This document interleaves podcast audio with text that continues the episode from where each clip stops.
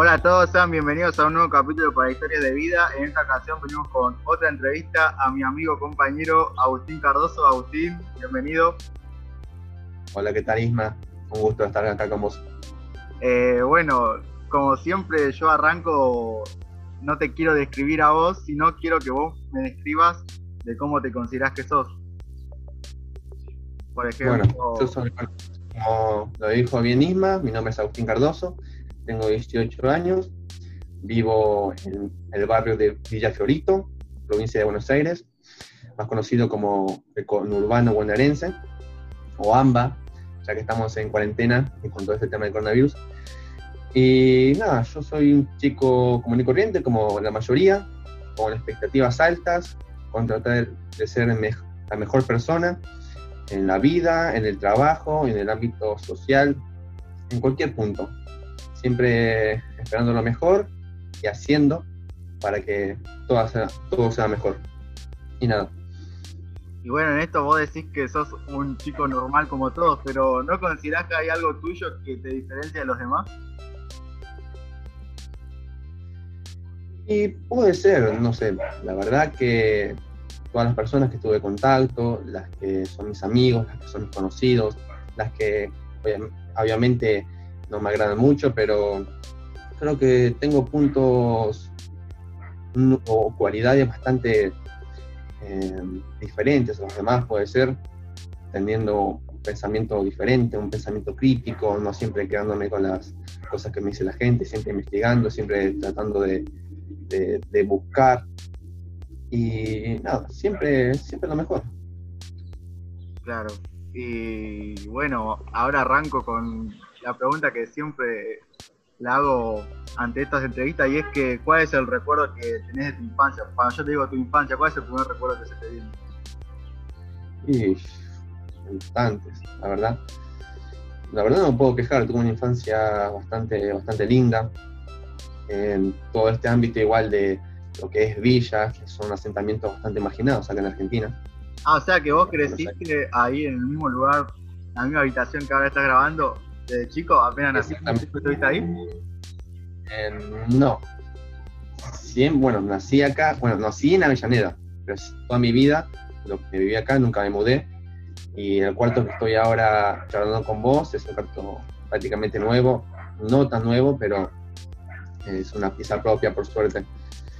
Y mi infancia se puede describir en normal, una, una infancia bastante feliz, y casi hasta una edad medianamente juvenil o infantil, bastante estable. ¿Y no cambiarías nada o criticás algo de tu infancia? Y sí, puedo ser mi forma de ser cuando era chiquito. Me acuerdo, tengo recuerdos bastante alocados de que era un chico rebelde y mis mismos padres me describían como un chico rebelde que no acataba las órdenes, era medio locadito. Pero después, bueno, con el, tiempo fui creciendo, fui tomando más experiencia y obviamente la crianza de mis padres influyó mucho con la persona que soy hoy en día. Claro, eres un chico travieso como todos, digamos. ¿no? Travieso. Sí, ponele. Como ahora que decías que no te gusta quedarte con algo, ibas, estabas. Y alguna algún recuerdo de tus vacaciones de la infancia, algo que tengas? Y vacaciones de infancia, bastante. Por suerte, bueno, somos una clase media que tuvimos la suerte de poder viajar no solamente la costa de la Argentina, sino internacionalmente. El único país que conozco y prácticamente mi familia es originaria es Paraguay. Un país muy lindo, la verdad, con paisajes invidiables para los bonaerenses que solamente se quedan en Buenos Aires. Es la verdad que tengo muy lindos recuerdos de mi infancia y mis vacaciones, más que nada en Paraguay. Mis padres son de origen, sus familias son de origen campestre, es decir, del campo, que prácticamente se criaron de esa manera. No existía la electricidad, no existía el agua corriente, no existía cloaca, no existía prácticamente nada, ni siquiera asfalto en la época de cuando éramos chicos, ni televisión hasta ese punto. Y volver a sus orígenes, a casas que todavía no tienen, bueno, televisor, agua corriente y electricidad sí, porque estamos en el siglo XXI y no tener eso ya sería como muy atrasado, pero eso te hace motivar. volver a revivir ese pedacito de infancia que ellos tuvieron en mí mismo. Después, cuando creces, te das cuenta de lo lindo que fue su infancia y lo nadie envidiable que podrías envidiarle a otras infancias. Claro, y ahí ves la diferencia de tipo cómo se cría la gente eh, de distintas formas, ¿no? sí, obvio. Te, cambia mucho a vos ver esa, esa realidad opuesta a la que vos vivís. Te sirvió como... Sí, son totalmente diferentes. un niño o una persona criada en un ámbito urbano, metropolitano, no, la verdad no tienen nada que ver a las personas que se crían en el campo. Primeramente a las costumbres, a la cultura, a la educación. Son polos totalmente opuestos. Que ahora, por desgracia, en los ámbitos urbanos se está perdiendo mucho la comunicación entre los padres, que antes se tomaba como algo común y, ahora es algo envidiable y casi eh, es requerido en muchas familias. Claro, por suerte, sí, sí. Por suerte yo tengo todavía esa conexión con mi padre. La inserción de la tecnología y el boom de la tecnología a nosotros no nos afectó tanto. Yo no uso, soy mucho usar mucho este, el tema de los teléfonos, pero con todo este tema de la cuarentena me obligó a usarlos. Claro. Y bueno, ya que hablaste de tus padres y de su origen, eh, ¿tus padres eh, durante tu infancia se separaron o fue después? Durante mi infancia no, como bien te había dicho anteriormente, fue normalmente como un chico bueno, rebelde y demás, medianamente tranquilo. Luego cuando ya empecé la etapa juvenil, la preadolescencia, adolescencia, ahí fue donde fue un golpe muy duro porque yo era muy apegado a mi madre.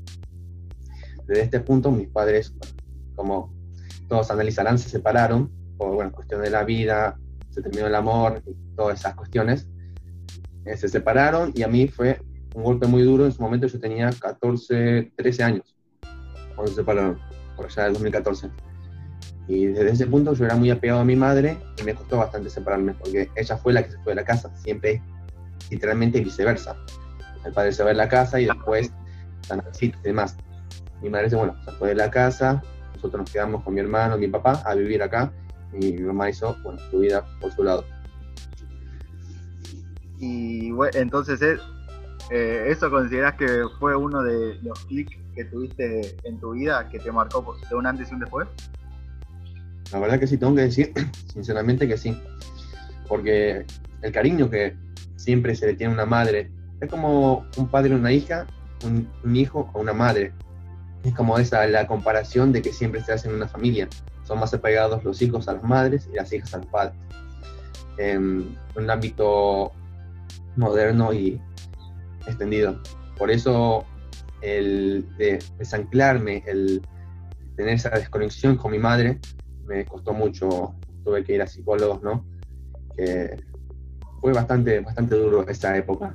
Por ahora, eh, Y entonces, eh, si tu madre, bueno, no se hubiesen separado y estarían ahora, ¿consideras que te hubiese cambiado mucho todo el desarrollo de tu vida desde, ese momento? Y la verdad que obviamente nadie puede predecir el futuro y los destinos individuales, pero puede ser que haya sido para mejor o para peor. Eso quedará a pie del destino, pero creo que no cambiaría nada ahora de la persona que soy.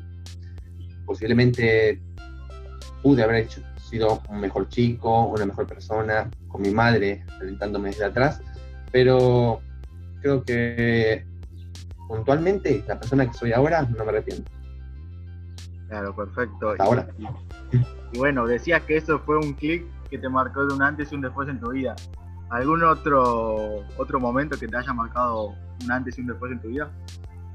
quieras contar? durante antes o después. Puede ser ahora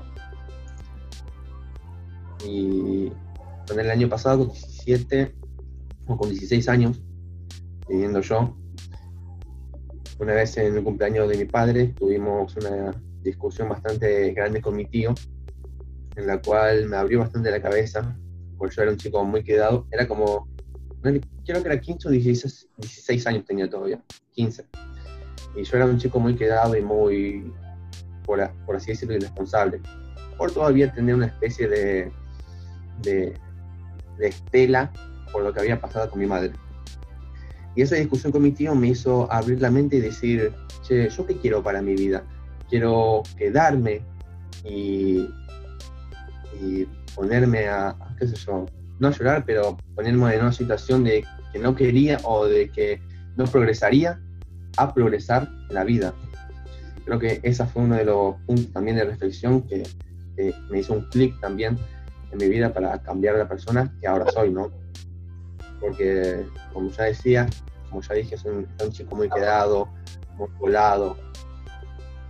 No es respetuoso ni nada de eso, pero a nivel psíquico emocional no era el mismo. Claro, entonces e, esa discusión te, marcó también. Y bueno, ahora ya hablando un poco más de vos ahora, eh, si te tuvieras que decir cuáles son tus mayores debilidades y tus mayores cualidades, si querés arrancar por las cualidades o defectos que vos tengas. Como quieras. Bueno, vamos por los defectos entonces. Defectos. Siempre. A ver, bueno. Defecto mío puede ser que haya bastantes.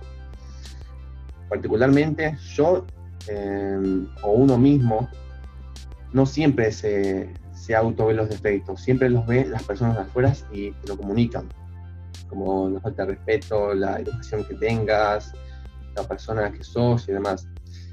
A mí siempre me consideraron una buena persona, un chico educado, pero una debilidad, así decirlo, es la vergüenza. La vergüenza creo que es una palabra que por ahora, hasta ahora, me define. ¿Por qué? Porque prácticamente en cualquier cosa que yo pueda decir, siempre tengo un poco de nerviosismo o vergüenza para hacerlo o decirlo. Hasta que trato de mentalizarme y decirme, no, tengo que hacer esto porque si no, no hago esto. Y eso por ahí no es porque vos no tenés confianza en vos mismo, puede ser. Y puede ser eso también la confianza es un punto muy clave a la hora de, evolucionar o progresar en un ámbito, en cualquier ámbito, ya sea la vida social, la vida eh, laboral, pero siempre trato, de alguna manera, de evitar esa vergüenza para poder progresar. Pero a veces es complicado y creo que ese es uno de mis mayores defectos. Los nervios, ¿no? Los nervios y la vergüenza creo que son puntos en contra mío.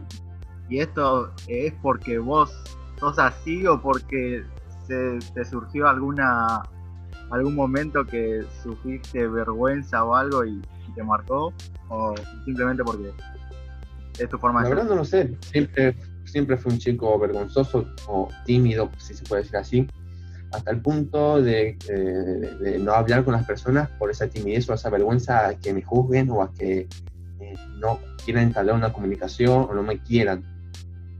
Eh, porque me pasó a lo largo de la infancia y de la adolescencia en, esos puntos.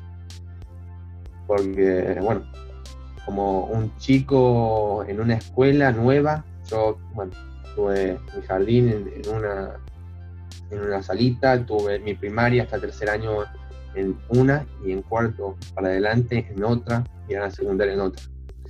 Tuve bastantes cambios de escolaridad y siempre hay chicos con una tendencia a discriminar a las personas. Yo tuve eh, a lo largo de la primaria chicos que me discriminaban por ser justamente padres de origen paraguayo, paraníes, como se quiera denominar. Y esa discriminación siempre me tocó.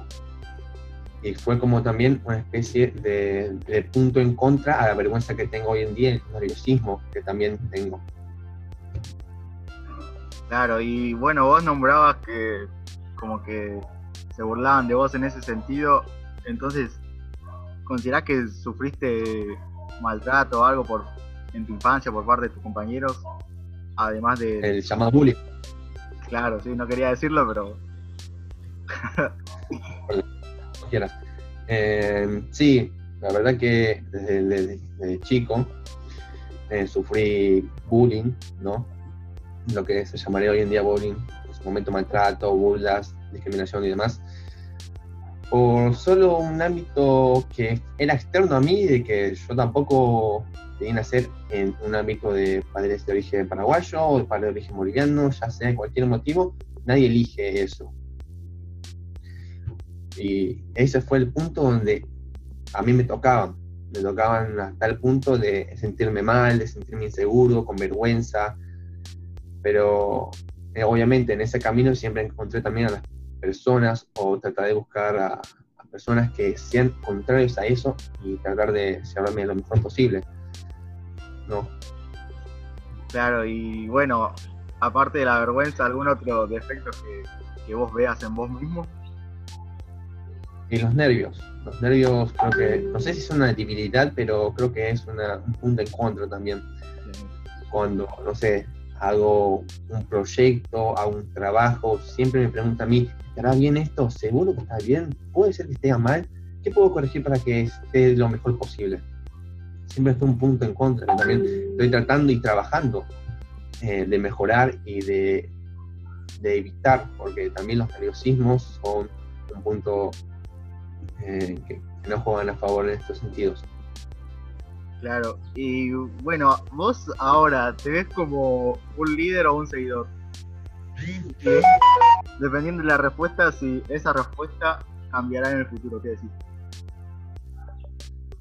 Y posiblemente ahora yo me atribuya el nombre de seguidor, momentáneamente.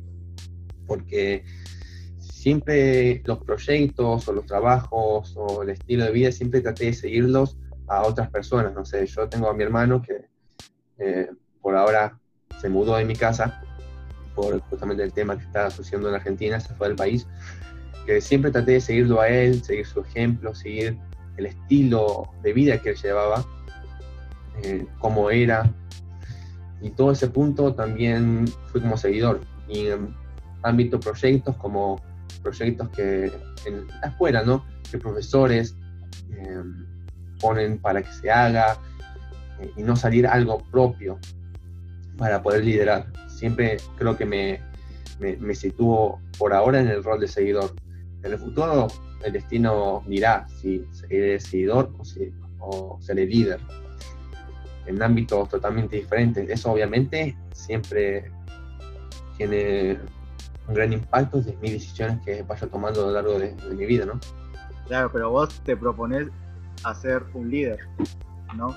Sí, siempre, siempre, tratando siempre de ser el líder, ya sea en, el ámbito del laburo, bueno, ya tengo 18 años, este sería mi último año, eh, un terrible año porque tratar y egresarse así no es muy lindo que digamos, creo que vamos a ser la única camada de egresados que vamos a literalmente egresarnos en una cuarentena y no ir, haber ido ni dos semanas al colegio.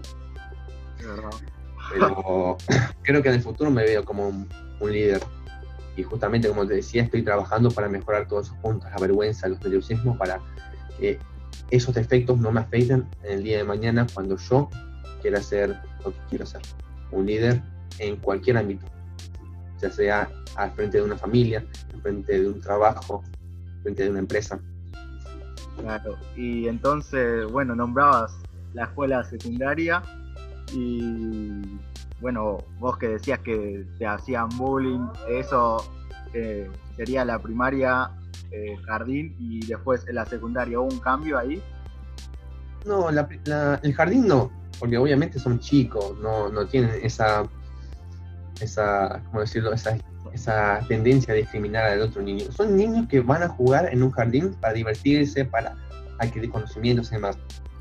Pero yo diría más desde en el cuarto año hasta el primer año de secundaria que hice, tuve esa tendencia a la discriminación en ese campo que no está bueno que nadie pase, porque afecta de manera psicológica, te da inseguridad. Pero hasta primer año de secundaria, que yo iba a bachillerato prácticamente, fue la secundaria común, que luego me cambié a la que ahora voy y hice toda mi carrera en este colegio, desde el primer año de secundaria el colegio técnico hasta sexto, ahora que me voy a egresar. los primeros años prácticamente fueron tranquilos, hubo discriminación, pero todos discriminamos porque éramos nuevos, no nos conocíamos, siempre los, chicos nuevos no, no, tienen ese respaldo atrás para contenerse y tratar de discriminar al otro, como un grupito discrimina a otro. Como éramos todos nuevos en un ámbito nuevo, nadie tenía una confianza con el otro. Después, primer año, siempre divirtiéndonos, primer, su primer año, fue como el, año que más discriminación y bullying había. Después, segundo, como ya nos conocíamos, empezó a cesar. Obviamente, repetidores se iban en los colegios. Tercero, cuarto, quinto, hasta que terminó y yo también no me dejaba eh, poner en ese ámbito porque, primeramente, que ya no me gustaba y ya al ir creciendo y adquiriendo conocimientos, no, no, dejaba. va cambiando la cosa.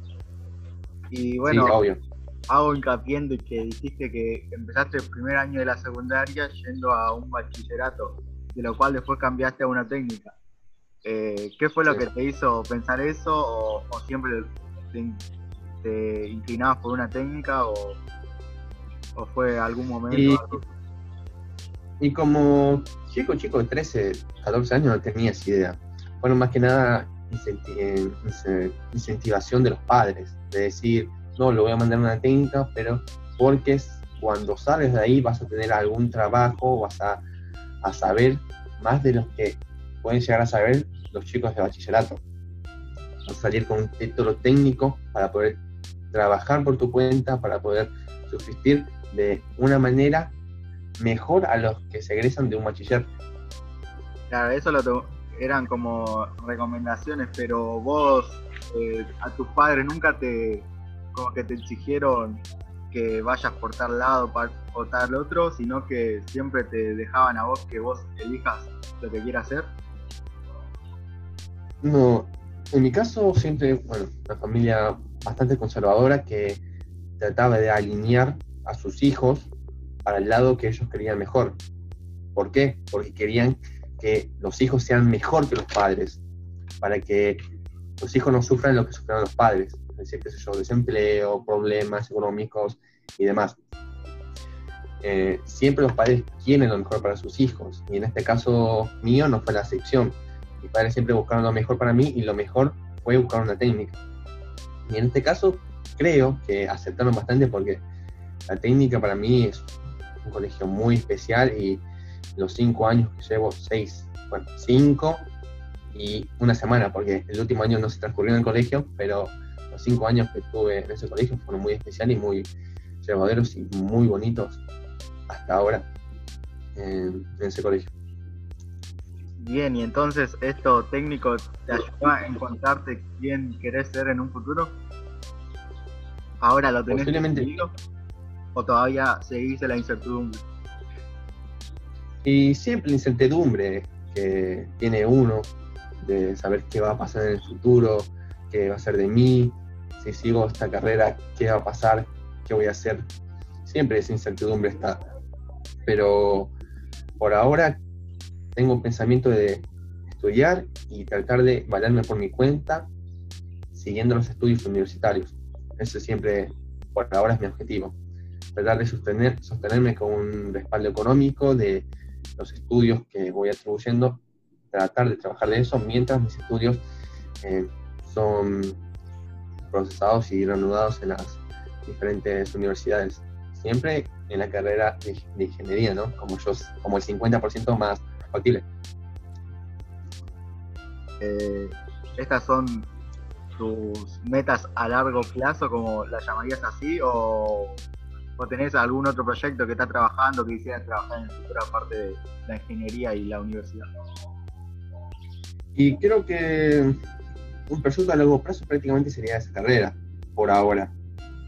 No saber si en un futuro tengo algunas expectativas mayores, querer llegar a algo más mejor o algo mayor, ya sea que me guste y gane una monetización menor, a que no me guste y gane mucho mejor.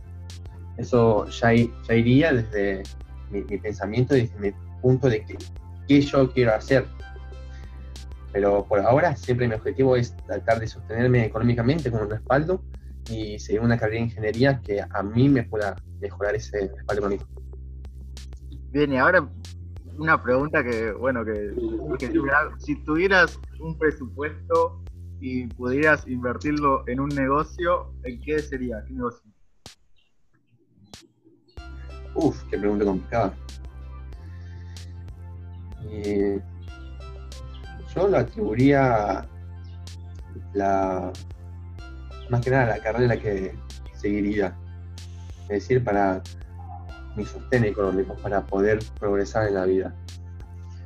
Una inversión no creo, es decir, todo lo que serían bancos no, pero una inversión en la compra de materiales, compra de herramientas, creo que son inversiones que no se ven ahora, pero a largo plazo siempre funcionan. Con conocimiento, con esfuerzo y trabajo, siempre sale adelante. Ya sea en este país o en cualquier otro país. Creo que mi visión a futuro siempre es con la inversión abocada a lo que yo puedo hacer y puedo mejorar. Bien, y entonces, bueno, de estos 18 años que vos tenés, ¿cuál crees que fue tu mejor momento? ¿O estás en tu mejor momento ahora?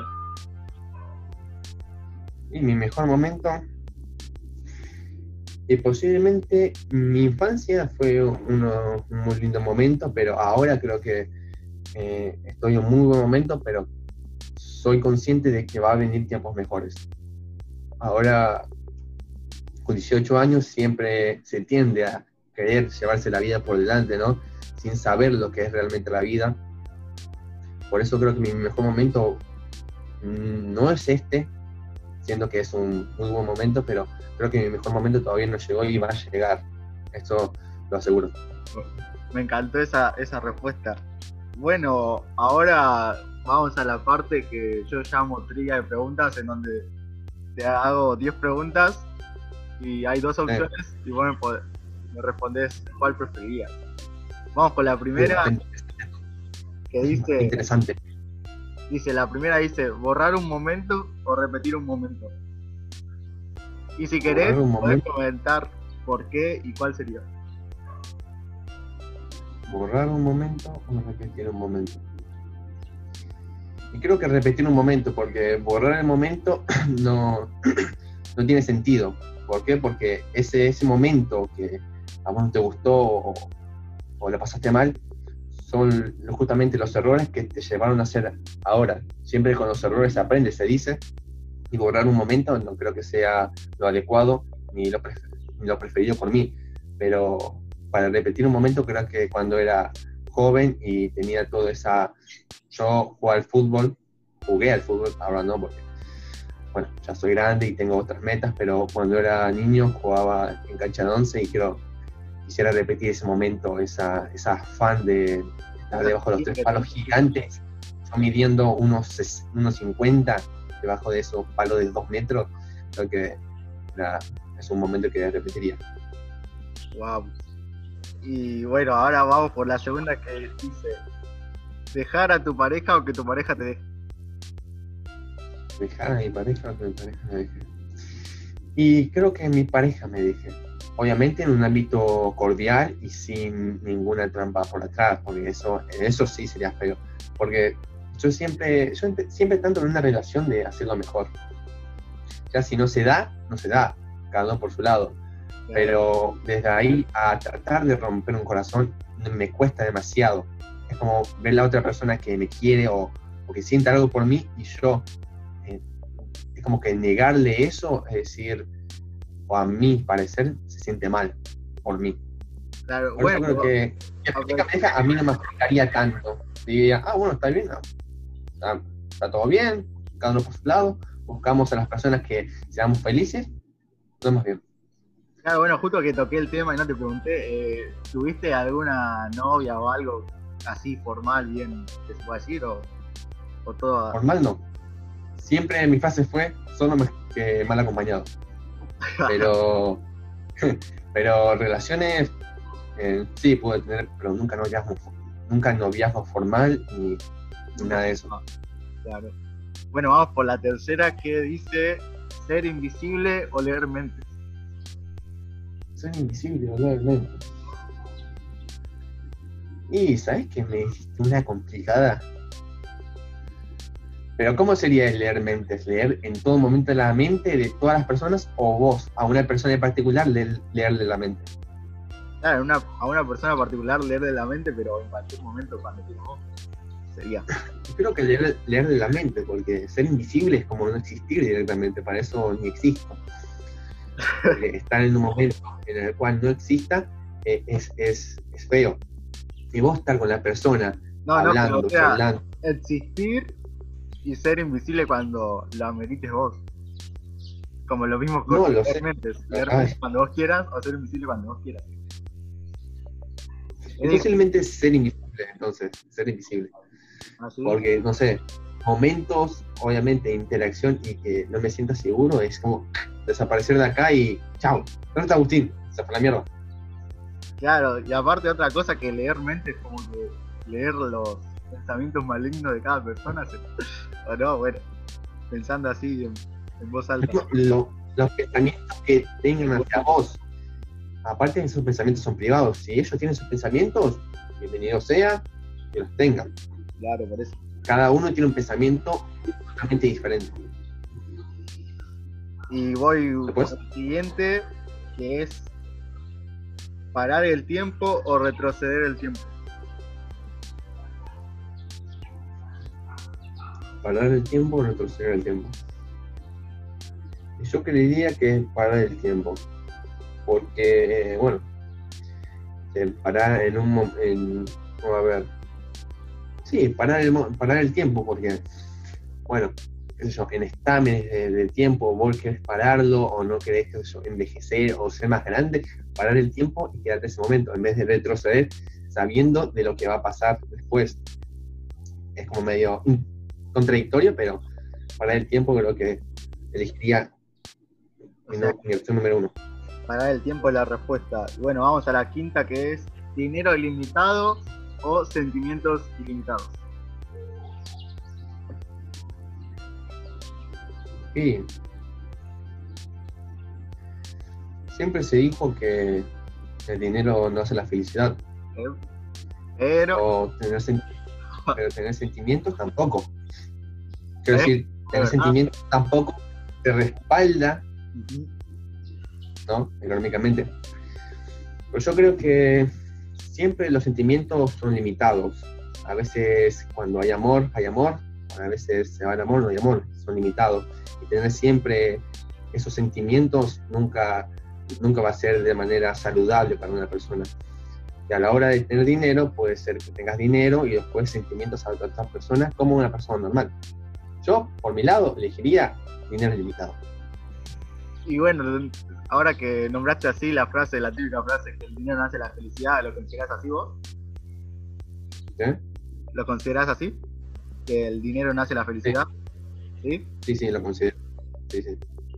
Bien, entonces vamos por la sexta, que es vivir poco tiempo pero feliz. Vivir poco tiempo pero fel- feliz o mucho tiempo pero infeliz. Amargado. No, ni en pedo. Uf. Estar amargado todo el tiempo, vivir como 80 años amargado, una tortura. O poquito tiempo pero feliz. Y, pero sería feo vivir poco tiempo. ¿No hay una neutral? Y no sé, creo que, creo que vivir infeliz mucho tiempo, porque seguramente en esos momentos va a haber gente en la cual voy a ser feliz y va a haber felicidad. Porque yo siempre fui un chico de que busca y trata de que la otra persona sea feliz, que tenga una especie de ánimo bien, ¿no? Que esté de buen ánimo, que no esté decaído, siempre tratando de sacarlos de, ese oscuro rincón de la, de la desolación, de la depresión. Como yo estuve en esos puntos, bueno, cuando mi mamá se separó de mi viejo, no me gustaría que las personas estén en esos puntos. Por eso creo que tratar de hacer lo mejor posible en el tiempo que tenga vivo yo, a las personas feliz.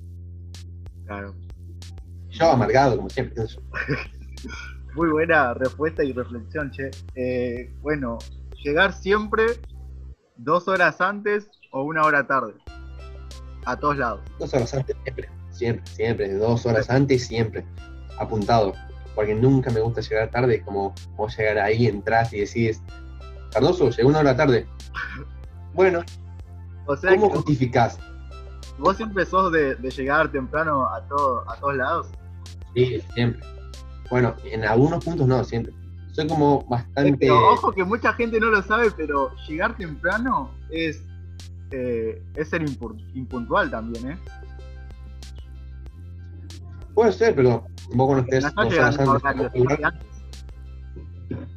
Pero bueno, Bueno, pero siempre es mejor. obviamente creo yo que también es mejor, que antes que tarde, sí. sí. Y bueno, en esos puntos vos podés, qué sé yo, si es algún examen, llegás dos horas antes y podés repasar dos horas antes. Si llegás una hora después a un examen importante, ahí ya Sí, complicamos bastante. Sí. Y sí, ¿viste?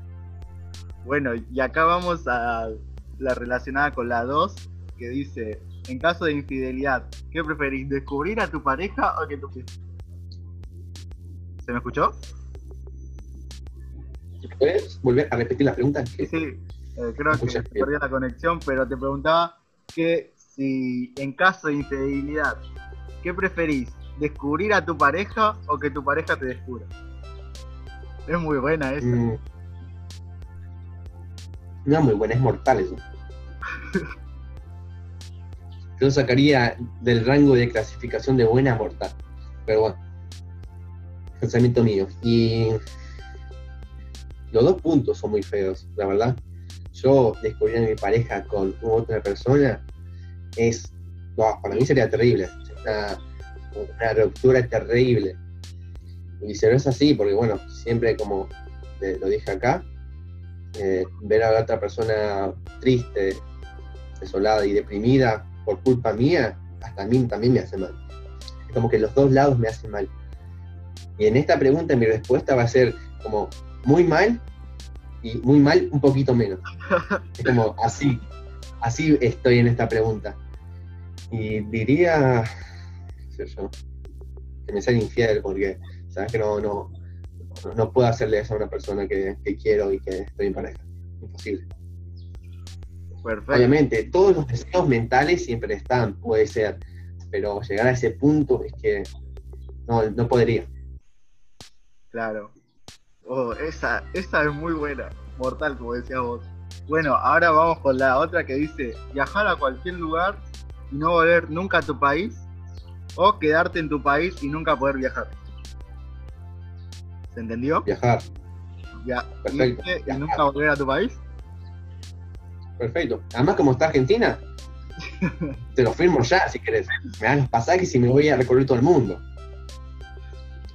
Aunque yo tengo una raíz bastante arraigada a Argentina, mi descendencia y mis orígenes siempre también los tengo latentes y conmigo. Yo tengo un 50% argentino un 50% de raza guaraní, como se dice allá.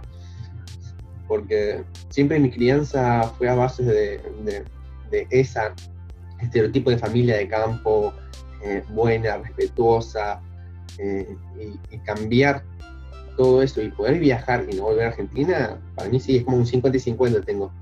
Y sacar ese 50 y poder un 50 de países y tener otro 50 de mis orígenes guaraníes, lo puedo hacer perfectamente. Claro, ya que si te doy un contrato lo firmás ya. Ya, si querés mandármelo vía web, vía mail, te lo firmo ahora si querés. Listo. O mostrármelo acá en la cámara y te lo firmo imaginariamente. Bueno, vamos con la última, que es tener plata haciendo algo que no te gusta o tener plata haciendo... No, corrijo. Tener plata haciendo algo que te gusta o no tener plata y hacer algo que te gusta. Y siempre estas cuestiones, siempre se debatieron, hasta en, en mi mismo, en mismos grados que fui pasando, siempre se pusieron en, en puntos en contra. Porque hacer algo que no te gusta no te lleva a apasionarte y no te lleva a tener una vida feliz. Esa Claro, verdadera felicidad. volvemos otra vez a, a la frase de si el hace la felicidad, ¿no? Exactamente, porque vos cuando tratás de buscar una felicidad y la vida es solo una, ¿no? Hay que vivirla, hay que ser feliz. Y vivirla infeliz no, no estaría bueno. Por eso creo que tener plata con algo que, que, que no me gusta es como que va en contradicción de yo hago esto solamente porque tengo plata, pero no me gusta y ¿qué hago ahora? Pero ojo, posiblemente hacer ese trabajo y luego proyectar tus proyectos paralelamente a tu trabajo que vos haces, también tienden a ser una muy buena, muy buena clasificación de proyectos. Y como que no tener nada te deja, en un, te deja estancado, te, deja sin límites, te dejan con, límites, perdón, que no vas a poder pasar. Por eso creo que trabajar infeliz y después, paralelamente, hacer lo que me gusta, sería la opción. Perfecto, entonces, bueno, hasta acá entonces llegaron la trivia y yo quiero eh, darte el pie a que por ahí no te pregunté, pero decir, preguntarte si vos considerás que sos alguien normal de tu generación o si podrías cambiar algo de, esta generación, qué sería, y si le querés de, ahora a la gente que te está escuchando decirle algo, porque mayormente son jóvenes los que escuchan, todo tuyo. Y bueno, yo bueno, sí, como voy a decir, me considero, y como lo dije al principio, me considero una persona normal. Siempre y cuando, eh, si entra en lo normal, todo lo que hace un joven, era bailar y esas cosas. Pero ahora, si nosotros nos ponemos a pensar que el cambio puede ser también propio para todas las personas, es un muy buen punto a empezar. Creo que tratando de pensar que siempre es lo mejor, pensar antes de hacer las cosas, ya sea en cualquier cosa. Eh, acá quiero también poner un punto de concientización con el tema de las drogas, de pensar que eso no es un camino en la depresión, cuando si hay depresión, entrar en ese campo. Yo jamás entré, quiero aclarar, pero como Ismael me dijo que jóvenes escuchan, escuchan esto, la droga nunca es un camino, ni estar en malas compañías es un camino. Por eso el pensar, tener un pensamiento crítico, ya sea en la vida social, el trabajo, en cada punto, tratar de pensar y analizar cada cosa de que nos hace mal, que nos hace bien, si seguirlas o no seguirlas. Por eso, eh, en este momento de mi vida, esa es como mi base, pensar, analizar y actuar. Me encantó esa, bueno, eso de reflexionar y la concientización. Eh, bueno, fue una entrevista re viola, como se dice. Eh, Así que te agradezco, te agradezco Agustín. Eh, eh, bueno, así que a todos los que están escuchando, no se olviden de, bueno, de seguirme a mí en mis redes sociales, Ima Villalba en, Twitter, Ismael Villalba en Instagram. Agustín, te invito a que digas tus redes ahí. Exactamente. Ya te iba a interrumpir igual, si no me decís, te voy a interrumpir. Síganme en mi Instagram, que es Agu-Cardoso 001, porque el 1 ya estaba ocupado y el 01 también. Pero eh, los invito a que me sigan también, como ya dijo sus redes, eh, dejo ahí para que concluya y termine esta, entrevista que él siempre hace. Bueno, así que, bueno, como saben, eh, son todos bienvenidos a seguirnos a nuestras redes sociales. Hasta acá llegó un nuevo capítulo para Historias de Vida. Estamos en comunicación con una próxima entrevista, así que gracias a todos por estar ahí del otro lado escuchándonos y nos vemos en la próxima en otra nueva entrevista.